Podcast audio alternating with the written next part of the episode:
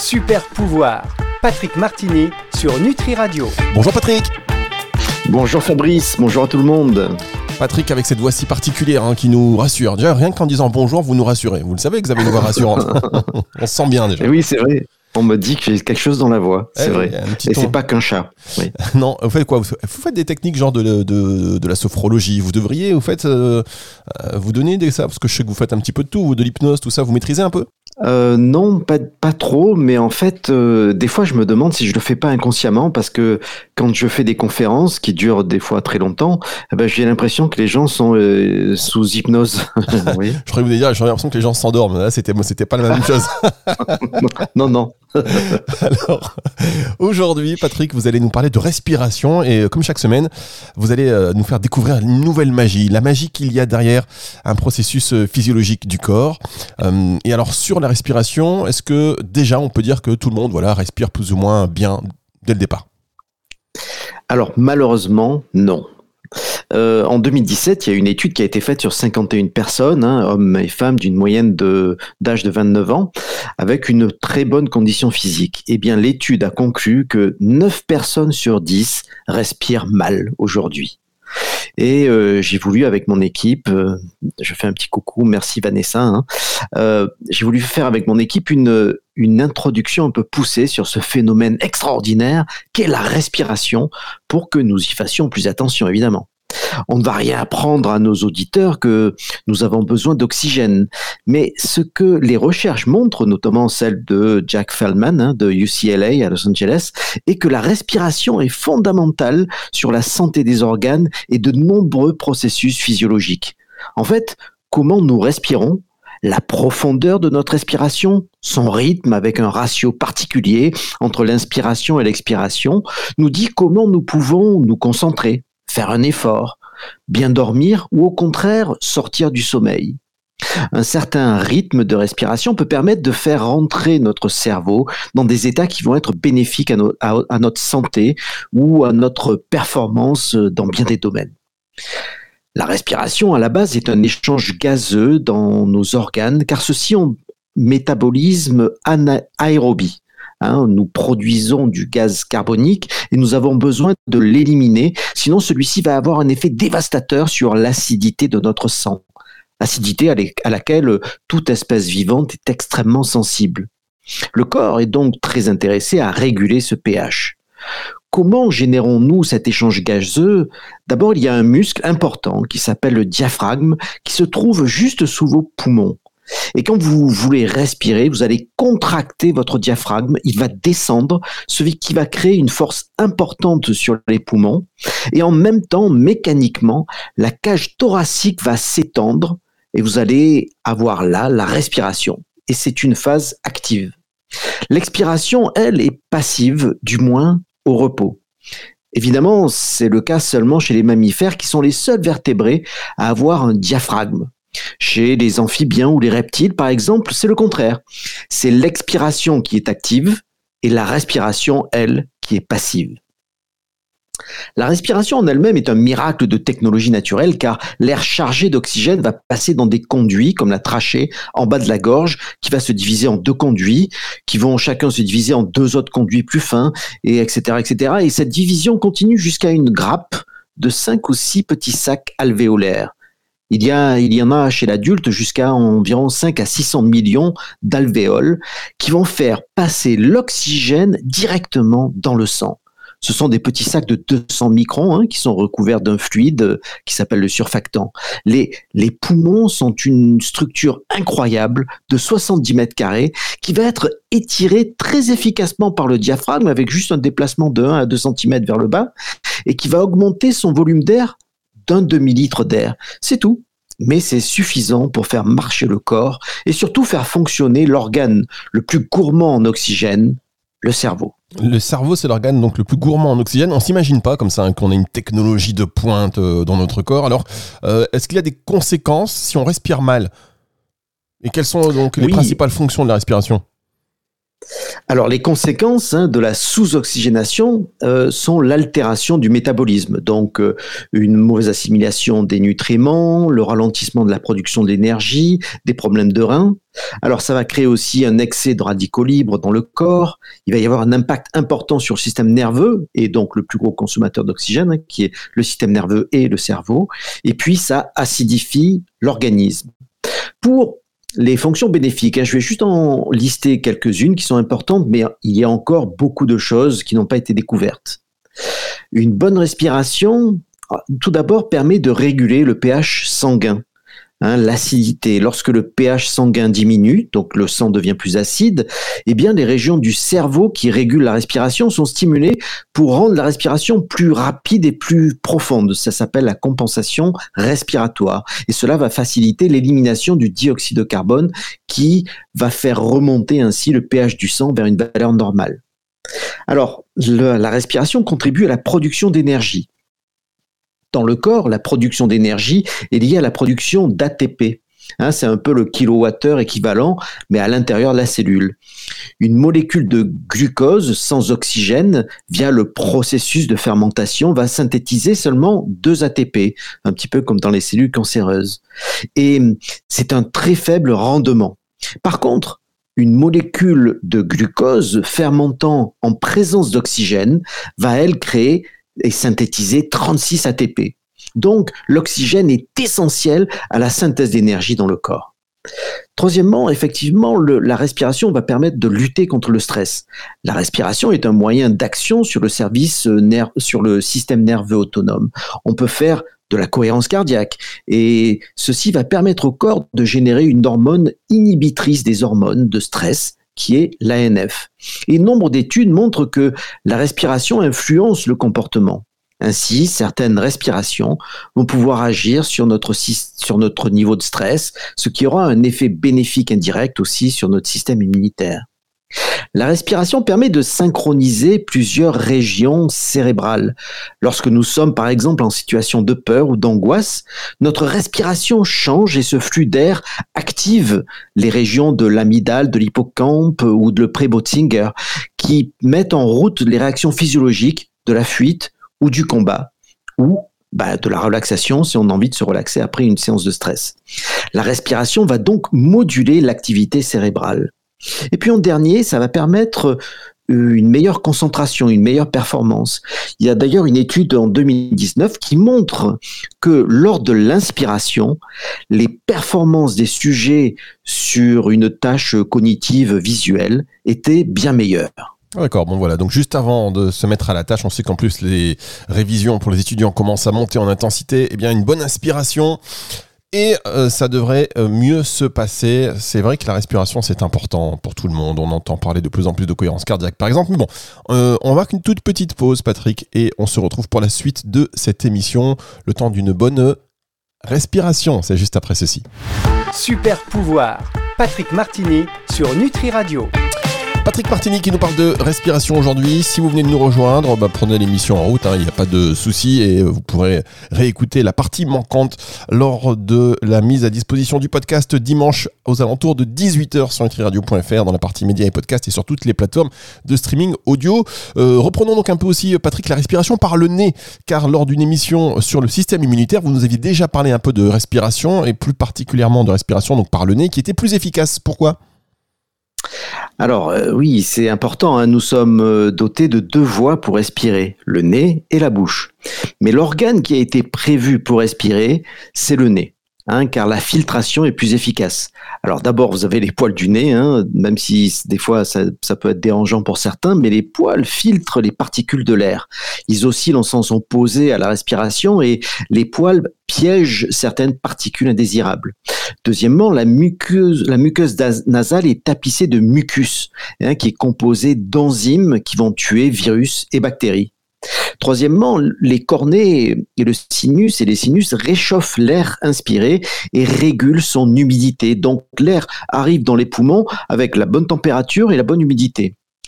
Et quatrièmement, alors c'est un peu contre-intuitif, mais lorsque vous respirez par le nez, les narines limitent la quantité d'air qui peut pénétrer dans vos poumons. Alors cela pourrait vous amener à croire que la respiration nasale est, est un moyen inférieur d'oxygéner votre sang. Cependant, le nez produit de l'oxyde nitrique, ce qui augmente la capacité des poumons à absorber l'oxygène.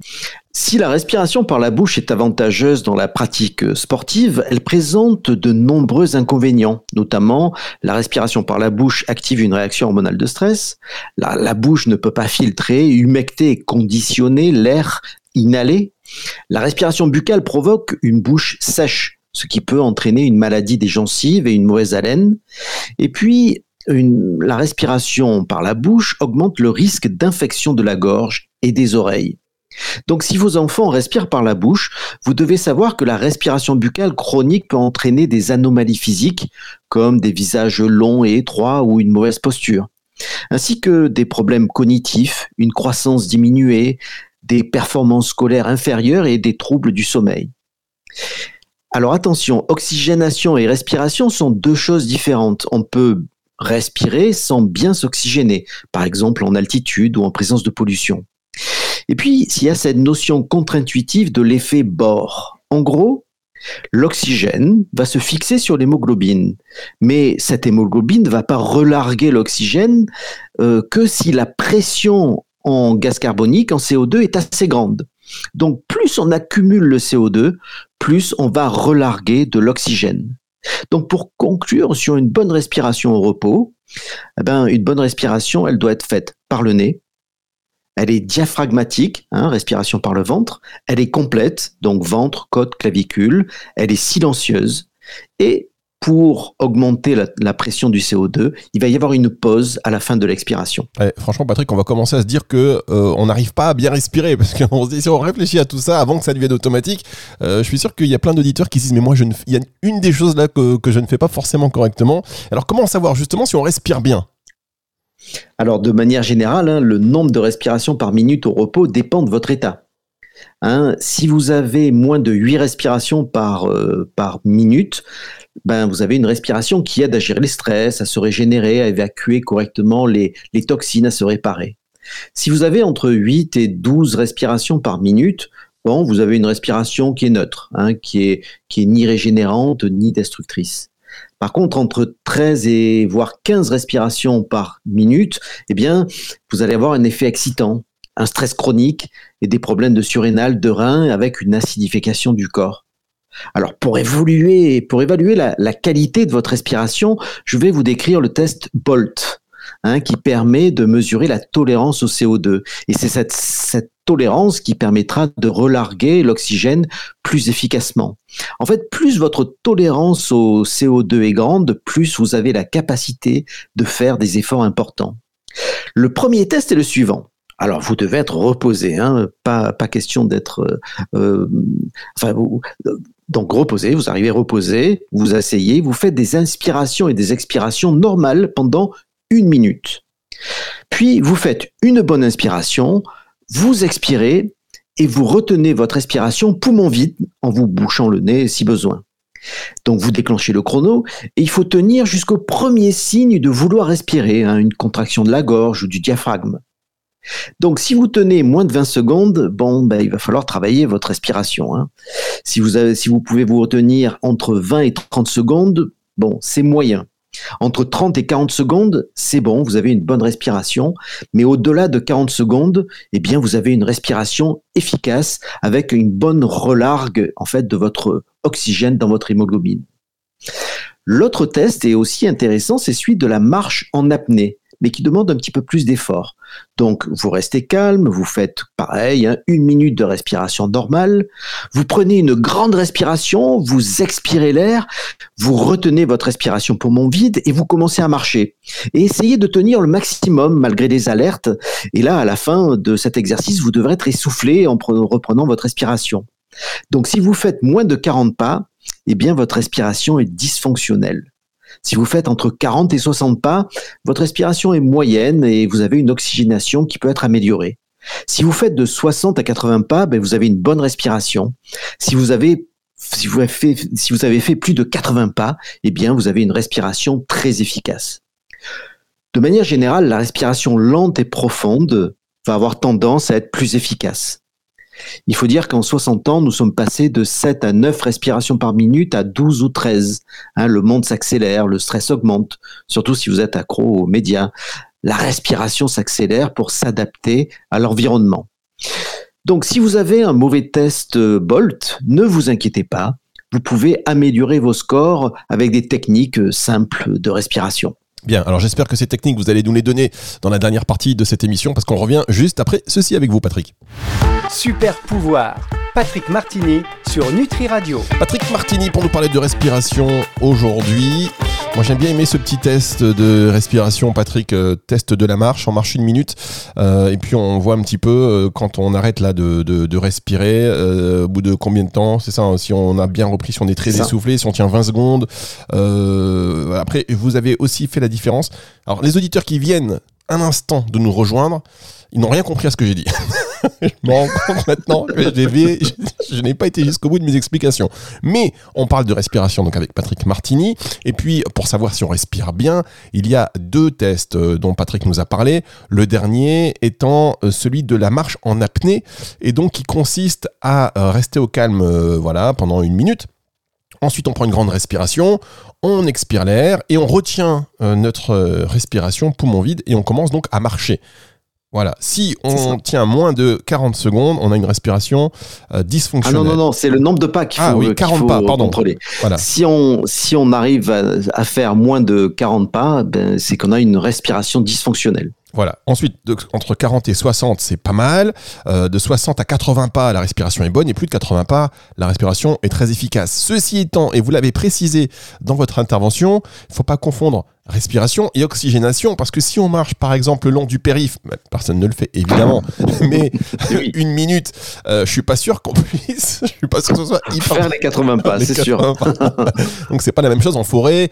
Euh, je pense que dans le cadre, il est, il est quand même vachement influent sur cette capacité à juger notre respiration, non Patrick? Oui, c'est ça, c'est ça. C'est le, c'est vrai que la, la pollution va limiter l'oxygénation. Donc euh, il vaut mieux bien marcher. Enfin, de toute façon, il faut bien respirer, qu'on soit en ville ou en forêt. Euh, ah, et une, respiration lente va permettre de mieux s'oxygéner, même dans un milieu pollué. Euh, Patrick, vous pourriez faire une chanson comme ça. Faut bien s'oxygéner, qu'on soit en ville ou en forêt. Alors, faut bien respirer, pardon. dernière partie donc de cette émission. Et là, on arrive aux fameuses techniques de respiration, parce que vous nous avez décrit un petit peu euh, en long, en large, en travers les intérêts de la respiration, les tests et tout, et c'était hyper intéressant. Maintenant, on a juste une envie, savoir comment on peut améliorer notre respiration. Quelles sont les techniques que vous, pratiquez, par exemple? Alors, tout dépend de votre objectif. Hein. Il y a hum, différents exercices euh, qui seront appropriés. Euh, exemple, la respiration diaphragmatique, c'est-à-dire la respiration ventrale, qui est la base, eh bien, euh, elle, elle va vraiment permettre de diminuer l'anxiété et le stress. Vous pouvez faire une respiration carrée, euh, qui est très intéressante euh, et qui, elle, va équilibrer le système nerveux et de concentration. Alors, je, donne juste les noms des respirations. Vous, vous pouvez aller voir sur Internet, euh, elles sont décrites. il y a même des pratiques sur YouTube qui vous montrent exactement comment ça marche. il y a la respiration Wim Hof, hein, qui va améliorer le système immunitaire et améliorer la gestion du stress. Il y a la cohérence cardiaque elle aussi, qui va améliorer la gestion du stress. Euh, j'aime beaucoup la respiration 4, 7, 8, qui va favoriser le sommeil. Juste, euh, vous faites une inspiration sur 4 temps, vous retenez votre respiration sur 7 temps, et vous expirez sur 8 temps. Et vous faites ça une dizaine de fois et vous allez tomber euh, dans le sommeil assez rapidement. Il y a la marche afghane. Hein, qui permet une gestion du stress et qui permet la gestion de l'effort pendant une randonnée, par exemple. Après, il y a des respirations un petit peu plus complexes, comme la respiration Kundalini, qui va activer la glande pinéale et le développement des sens subtils. Il y a la respiration secrète, hein, qui est plutôt pour augmenter l'endurance et sa tolérance au CO2. La respiration de l'abeille, qui est très sympa et qui nous vient du pranayama, qui va euh, permettre d'avoir une respiration, une expiration très lente, ce qui permet de, de, de fournir euh, jusqu'à 7 fois plus d'oxyde nitrique euh, par le nez et qui va donc aider vraiment le système immunitaire. La respiration katana qui va hum, permettre l'augmentation de sa tolérance au CO2. Ça, c'est vraiment fait pour les sportifs de haut niveau. Et puis, il y a la respiration du feu ou Kapabhalati, euh, qui euh, est une respiration anti-inflammatoire. Personnellement, j'utilise essentiellement la respiration diaphragmatique plusieurs fois dans la journée. Hein, d'ailleurs, cela est la base des exercices entre deux que je présenterai bientôt. Mais euh, je vais souvent réaliser de nombreuses suites de 10 respirations ventrales dans la journée. Alors, j'adore la respiration carrée, mais j'aime doubler les temps. Par exemple, je fais 10 respirations carrées avec des paliers de 5 secondes. Ça veut dire 5 secondes d'inspiration, 5 secondes de pause poumon plein, 5 secondes d'expiration et 5 secondes de pause poumon vide. Et je reprends. Mais donc j'en fais une dizaine comme ça, puis après, je vais augmenter avec des paliers de 10 secondes. J'aime bien varier en fait.